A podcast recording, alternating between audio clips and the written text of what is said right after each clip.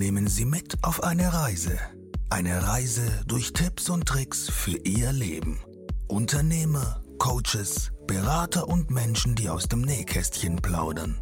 Lassen Sie sich inspirieren und hören Sie aufmerksam zu, denn Sie wissen genau, wovon Sie sprechen. Ein herzliches Willkommen von unserem Podcaster, Dennis Philipsen. Anytime you close your eyes, dreams fantasy. Imagine you wanna put falling all on me. I wanna, I wanna be in your wet. Hallo zu einer neuen Folge deines Tipps und Tricks Podcastes hier aus Koblenz. Heute habe ich den lieben Mario Lüdemann zu Gast. Hallo Mario. Ja, hallo Dennis. Freue mich, dass ich heute mit dabei sein darf. Sehr, sehr gerne, Mario. Ich bin auch froh, dass du heute hier bist und wir über deine Tipps sprechen dürfen. Mario, was darf ich denn den Leuten erzählen, wenn sie mich fragen, wer ist Mario? Ja, ich bin seit ähm, über 25 Jahren privater Börsenhändler, hauptsieg, hauptsächlich im Aktienmarkt, habe mehr als 60.000 Trades gemacht und helfe privaten Anlegern als Investoren oder auch als äh, Trader hohe zweistellige Renditen Jahr für Jahr zu erzielen. Und das Besondere daran ist eben mit ganz, ganz wenig Zeitaufwand. Ein deiner großen Tipps, den hast du ja selber durchlebt. Du hast innerhalb von fünf Jahren aus 5000 D-Mark eine Million gemacht. Jetzt könnte man meinen, der macht auf dicke Hose oder äh, ne, das, das ist un unseriös, das schafft man in so kurzer Zeit gar nicht. Ähm, aber wir wissen, dass äh, der Aktienmarkt ein ganz spannender Markt ist und dass das absolut möglich ist. Wie schafft man sowas, Mario? Also diese Frage ist natürlich berechtigt und ähm, ich kenne das ja nicht nur aus dem Aktienmarkt direkt, sondern wir haben ja auch mehrere Unternehmen aufgebaut in den letzten Jahren und auch da ähm, haben wir nie länger als fünf Jahre gebraucht, um eine Million Umsatz oder Gewinn zu erzielen. Und äh, am Aktienmarkt ist es relativ simpel eigentlich. Erstmal das Wichtigste ist, man muss überhaupt anfangen. Also ähm, die meisten von uns haben Tagesgeldkonto, Sparbuch, was auch immer und ähm, wollen eigentlich mehr Rendite haben, fangen aber gar nicht erst an, weil sie sagen, ah, das ist alles so kompliziert. Und bei mir war es eine Initialzündung damals. Ich habe die Werbung damals von Manfred Krug gesehen, im, der war früher Tatortkommissar und der hat gesagt, man muss in die Volksaktie Deutsche Telekom investieren.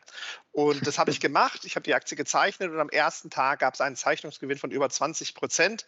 Und da habe ich mir gedacht, hm, wenn Börse so einfach ist, dann möchte ich das gerne auch lernen. Und habe mich dann mit dem Thema auseinandergesetzt, Natürlich lief das erste Jahr nicht so einfach, wie ich mir das vorgestellt habe. Aber durch dieses ewige Weiterlernen, Aufstehen, Fallen, also immer wieder Geld verloren auch, habe ich mich einfach so reingekniet in das Thema, dass es meinen Lebensalltag am Ende des Tages bestimmt hat. Und äh, ich habe in der Hauptzeit nachher 12, 14 Stunden mich tatsächlich mit dem Thema Börse auseinandergesetzt kam natürlich auch noch die glückliche Phase des neuen Marktes mit dazu. Da ist auch alles sehr stark nach oben gelaufen. Aber so über diese Konstellation sehr viel Engagement zu zeigen ähm, und natürlich auch eine gute Marktphase zu erwischen, ist es schon möglich, extremst hohe Renditen zu erzielen. Das gilt nicht nur für Börse, es gilt eigentlich auch fürs Unternehmertum. Du hast eben natürlich auch ähm, ein Beispiel gebracht mit der äh, Telekom. Jetzt wissen auch die Dotcom-Blase. Das heißt also, wir haben nicht nur starke Gewinne erzielen können, sondern, wie du eben schon sagtest, auch Niederlagen einstecken müssen. Warst du selber davon betroffen oder bist du eher jemand, der wirklich tradet und sagt, ey, ich habe jetzt den und den Gewinn mit, mitgenommen, steige aus, steige irgendwo anders ein?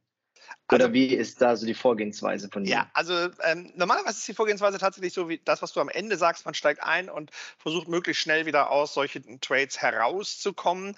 Es geht aber nicht, dass man, egal ob man Investor ist oder Trader ist, dass man keine Verlusttrades erleidet. Das muss man auch ganz klar dazu sagen. Ähm, die Wahrscheinlichkeit, dass eine Transaktion, die du eingehst als äh, Trader, liegt bei einer Wahrscheinlichkeit von 50 bis 60 Prozent, dass es funktioniert. Das heißt, auf der anderen Seite sind 40 Prozent der Trades werden mit Sicherheit nicht funktionieren. Wieso kann man trotzdem Gewinne machen? Weil die Gewinne deutlich größer sind als die Verluste, weil wir mit Stops arbeiten. Das heißt, der Verlust ist im Regelfall auf eine Summe 50, 100 Euro oder heute vielleicht 1000, 5000 Euro begrenzt. der wichtige Punkt ist, die Gewinne sind einfach doppelt, drei, viermal so groß. Das ist eigentlich der spannende Punkt. Und ja, Verluste sind in dieser Zeit auch große aufgelaufen. Also gerade im ersten Jahr sehr, sehr viel Schwankungen gehabt im Konto. Dann habe ich mich 1998 nach zwei Jahren selbstständig gemacht in diesem Bereich, habe gar nichts anderes seitdem gemacht außer getradet. Und äh, das ist auch extremst gut gelaufen bis tatsächlich 2000, äh, wo ich die erste Million verdient hatte. Und dann kam 2001 das Platzen der New Economy. Äh, diese ganze Bubble ist in sich zusammengebrochen. Und ich habe eigentlich Glück gehabt, dass ich innerhalb von einer Woche mehr als 100.000 damals verloren habe. Warum Glück? Ähm, das hat mich dazu gebracht, Abstand zu nehmen, aufzuhören zu traden und zu schauen, okay, was ist jetzt anders als in den Jahren davor? Und ähm, ich hatte in der Zeit eigentlich nur steigende Märkte kennengelernt und plötzlich sind die Märkte gefallen und zwar zwei Jahre lang. Und das heißt, ich hatte wirklich Glück, dass ich mich rausgenommen habe, habe auf den Markt geschaut, habe mir einen Mentor gesucht, ähm, habe damals auch den Broker gewechselt, sodass ich auch Short traden konnte, das heißt auch auf fallende Märkte zu setzen. Mhm. Und das hat nachher den äh, Kick gebracht, dass ich es geschafft habe, ab 2002, also ein Jahr später, auch wieder profitabel zu handeln. Wenn man jetzt die letzten 25 Jahre anschaut, 2001 war das einzige Verlustjahr, was ich hatte und da wirklich auch resultierend aus dieser einen Woche, die mich mehr als 100.000 damals gekostet haben. Was würdest du jetzt sagen, wenn ich dich nach der äh, Börsenstrategie eines Millionärs fragen würde? Also die, die, ich glaube, die wichtigste Strategie ist tatsächlich, äh, große Ziele zu haben ähm, und diese auch umzusetzen. Also man hört das immer so, dass man sagt, naja, mach kleine Ziele, kleine Etappen und, und, und. Das ist auch alles richtig. Aber wenn du keine Vision hast von dem, was du machen möchtest, auch unabhängig von der Börse, ist es extremst schwer. Äh, bei mir war es damals gewesen, ich habe gesagt, ich möchte gerne eine Million haben, weil ich habe nie Geld gehabt. Meine Eltern hatten auch wenig Geld gehabt äh, und das war damals mein Ziel. Als ich es dann erreicht hatte, wurden die Ziele halt anders und auch immer größer. Auch jetzt, während ich ähm, Unternehmer bin, fünf Firmen habe, auch da ist das Ziel immer möglichst schnell ähm, eine sehr hohe Summe an Gewinn zu machen. Wichtig ist das Warum dahinter. Warum möchte man das eigentlich machen? Am Anfang war es der reine Überlebenswille. Äh, man braucht Geld. Ich hatte, äh, bin verheiratet, habe zwei Kinder. Man muss also Lebensunterhalt haben. Heute geht es mir in erster Linie darum, ähm, dass wir es schaffen, möglichst viele Menschen für dieses Thema zu begeistern. Warum? Es könnte mir ja eigentlich egal sein. Nur wenn ich mir anschaue, Sozialsysteme, Rentenversicherung, das ist alles kurz vor dem Kollaps. Ähm, das heißt, wir müssen privat alle etwas tun. Nur wenn wir uns auf gesetzliche Sachen verlassen, dann sind wir verlassen. Finanzielle Bildung in Schulen ist in Deutschland eine Vollkatastrophe. Wenn ich in der Schweiz bin, da bekomme ich sogar Geld dafür, Vorträge an Schulen zu halten. In Deutschland ist das verboten. Es ist nicht gewünscht, dass finanzielle Bildung in Schulen gebracht wird. Also das ist so mein Bestreben. Deswegen werden wir auch jetzt eine Stiftung gründen, eine gemeinnützige, damit wir über die Stiftung in die Schulen kommen, ähm, um das Thema finanzielle Bildung einfach nach vorne zu bringen. Das ist eine ganz, ganz große Vision. Ja, ich finde, das ähm, ist, glaube ich, auch ganz wichtig, denn wenn, sobald du finanziell unabhängig bist, ähm, müssen es andere Punkte sein, die dich vorantreiben. Das mhm. weiß jeder. Man sagt, äh, man kennt diese Statistiken. Also bis zu einem bestimmten Punkt ist Geld Motivation für dich. Man sagt so zwischen 6.000 und 10.000 Euro irgendwo äh, liegt der Punkt, wenn du die im Monat verdienst, dann ist Geld immer noch Motivation. Darüber hinaus wird das eigentlich immer weniger. Das heißt, du brauchst andere Ziele. Und was gibt es Schöneres, als andere Menschen zu unterstützen, egal ob im sozialen Bereich oder oder wie es bei mir eben ist, sie wirtschaftlich unabhängig zu machen. Hm. Du hast eben von 2001 gesprochen, als die Blase geplatzt ist und du äh, ja quasi deine erste Krise durchgemacht hast.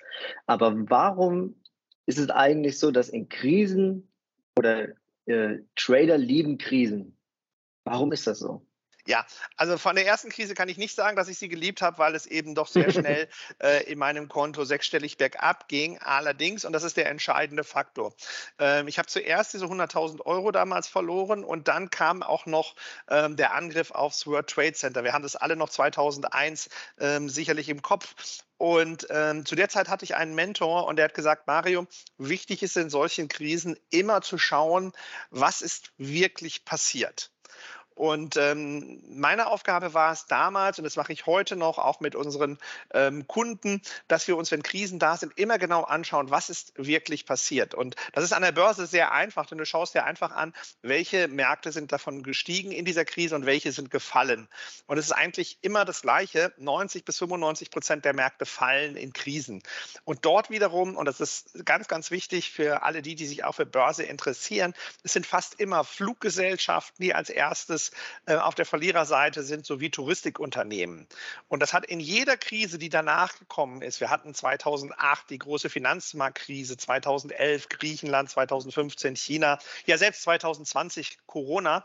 Es ist immer dasselbe Muster. Fluggesellschaften verlieren 40 bis 50 Prozent, wenn eine Krise kommt.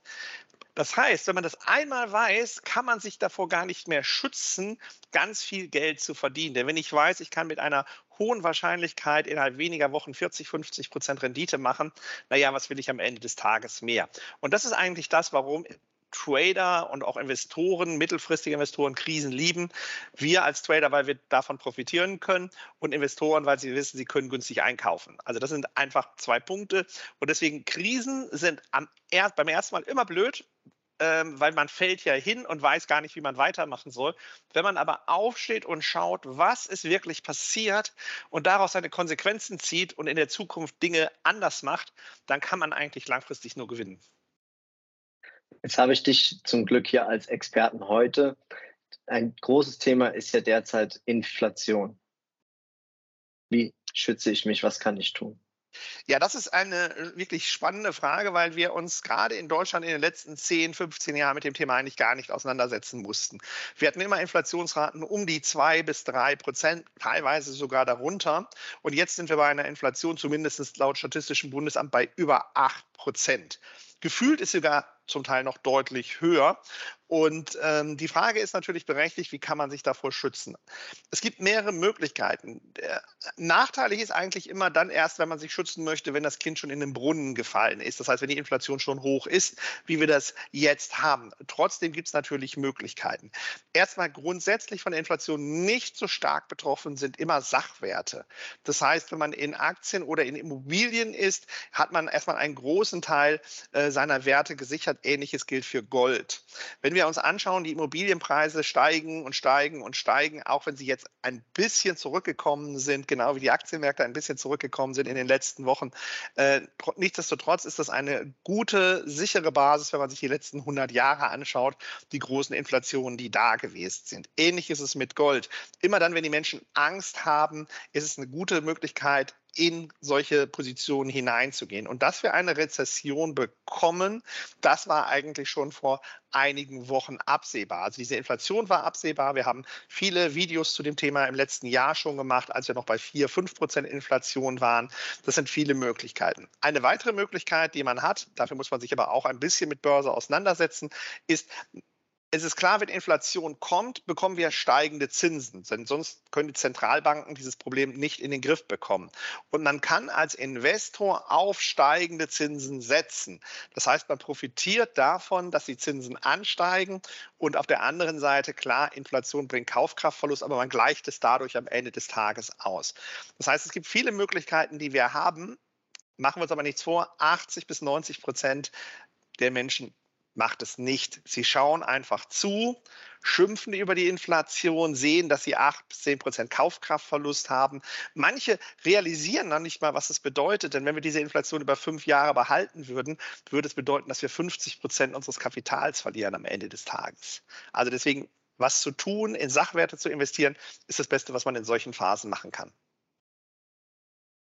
Jetzt bist du ja auch, wie am Anfang schon mal gesagt, Unternehmer. Unternehmer von mehreren Firmen. Was ist die Geheimformel für Unternehmertum? Das ist auch genauso eine spannende Frage. Und am Ende des Tages ist es so simpel. Ähm, also erstmal weiß jeder Unternehmer, wenn er startet, dass der Anfang nicht leicht ist. Auch da ist es wirklich wichtig, eine große Vision zu haben von dem, was man am Ende des Tages erreichen möchte. Meine Vision war damals, als wir äh, das erste Unternehmen gegründet haben, natürlich möglichst viele Menschen in diese finanzielle Unabhängigkeit hineinzuführen. Damals noch im Bereich des Tradings. In den letzten acht Jahren ist das Thema Investment einfach mehr auf, in den Vordergrund gerückt bei uns, weil es dort für viele Kunden einfach sehr klar ist, sie müssen sich mit Rente auseinandersetzen, Altersvorsorge. Also Vision von mir ist immer möglichst groß zu denken. Als wir das letzte Unternehmen letztes Jahr im Januar gegründet haben, äh, dann haben wir sechs Monate mit dem Unternehmen noch gar nichts gemacht. Unser Praktikant hat damals gefragt, Mario, wie lange brauchst du, um ein Unternehmen, selbst wenn wir dir dein ganzes Geld wegnehmen, um eine Million Umsatz zu generieren? Und ich sage, egal welches Unternehmen wir heute gründen, wenn, mein Ziel ist es immer in den ersten zwölf Monaten diese eine Million zu erreichen. Und am Ende des Jahres hatten wir tatsächlich dann mit dem neuen Unternehmen 1,2 Millionen Umsatz generiert. Wie ist es möglich? Wenn du komplett neu anfängst, keine Beziehung hast, ist es unfassbar schwer, tatsächlich solche Summen zu generieren. Also man darf auch nicht sagen, das ist jetzt total easy. Wenn du aber weißt, wie ein Unternehmen funktioniert, deswegen fällt auch jeder Unternehmer meistens einmal auf die Nase, damit er auch daraus lernen kann, dann ist es eigentlich nicht mehr so schwierig. Du brauchst Menschen in deinem Umfeld, die ähnliche Visionen haben wie du selber, die an die gleichen Dinge glauben wie du selber auch. Ähm, einfaches Beispiel, den Spruch hat jeder sicherlich schon mal gehört, du bist der Durchschnitt der fünf Menschen, mit denen du dich umgibst. Wenn du, ohne diesen Menschen zu nahe treten zu wollen, aber wenn du mit Menschen zusammen bist, die alle keinen Bock auf Arbeiten haben, dann ist es unfassbar schwer, als Unternehmer erfolgreich zu werden, wenn die aus deinem direkten Umfeld sind, weil die sagen dir, warum machst du das? Das ist total schwer, bleib doch lieber angestellt und, und, und. Wenn du aber einen Kreis hast von Unternehmern, die alle super erfolgreich sind, die öffnen dir Türen, die helfen dir voranzukommen. Und selbst wenn es dann drei, vier Jahre dauert, und so war es auch bei meinem ersten Unternehmen, bis wir die erste Million dann gemacht haben, das dauert einfach ein bisschen. Aber das zweite Unternehmen und das dritte Unternehmen geht sehr, sehr einfach, weil du einfach auf ja, Kapazitäten zurückgreifen kannst aus deinem Freundeskreis, Bekanntenkreis, die dir einfach helfen, Unternehmer dich voranzubringen. Weil das ist das Spannende. Ich habe früher immer gedacht, Menschen mit ganz viel Geld, die werden dir nicht helfen. Aber genau das Gegenteil ist eigentlich der Fall. Wenn du ein Problem hast und sprichst diese Leute direkt an und bist ehrlich zu ihnen, dann helfen sie dir fast alle. Das ist eine wichtige Lektion. Also für also mich war es eine der größten Lektionen in den letzten zwei Jahren, weil wir haben, wie gesagt, auch zum 1. Januar dieses Jahres nochmal wiederum zwei neue Firmen gegründet. Und es ist immer so, wenn ich eine Frage habe, ein Problem habe, suche ich mir immer jemanden, den ich kenne, der da drin eine Erfahrung hat. Und ich habe noch nie gehört, dass jemand gesagt hat, nein, da helfe ich dir nicht. Das ist einfach nur ein Problem, was häufig in unserem Kopf ist, einfach andere Leute zu bitten, einem zu helfen. Doch wenn man das macht, dann öffnen sie dir viele, viele Türen. Mario, jetzt sind wir leider am Ende angekommen. Wir haben heute von dir lernen dürfen. Einmal haben wir darüber gesprochen, wie man innerhalb von fünf Jahren oder wie du innerhalb von fünf Jahren aus 5000 D-Mark eine Million Euro machen konntest. Ich habe dich nach der Börsenstrategie eines Millionärs gefragt. Wir haben über Krisen gesprochen. Wir haben das Thema Inflation besprochen. Und zu guter Letzt hast du uns noch einmal gesagt, wie wichtig es ist, im Unternehmertum auch mal um Hilfe zu fragen. Habe ich irgendwas vergessen, Mario? Also aus meiner Sicht, wenn man das alles mal zusammenfasst, unabhängig davon, ob als Börsianer oder auch als Unternehmer, ist tatsächlich Visionen zu haben und diese dann auch anzufangen und nicht zu sagen, ich schiebe es raus. Ich glaube, das ist der ganz, ganz wichtige Punkt. Wann ist der beste Punkt zu starten? Jetzt. Und wenn man das für sich umsetzt, dann stehen einem in diesem Land zumindest alle Türen offen. Mario, vielen Dank, dass du heute hier warst. Sehr, sehr gerne. Vielen Dank. Und ich hoffe, wir hören bald wieder was von dir. Sehr gerne.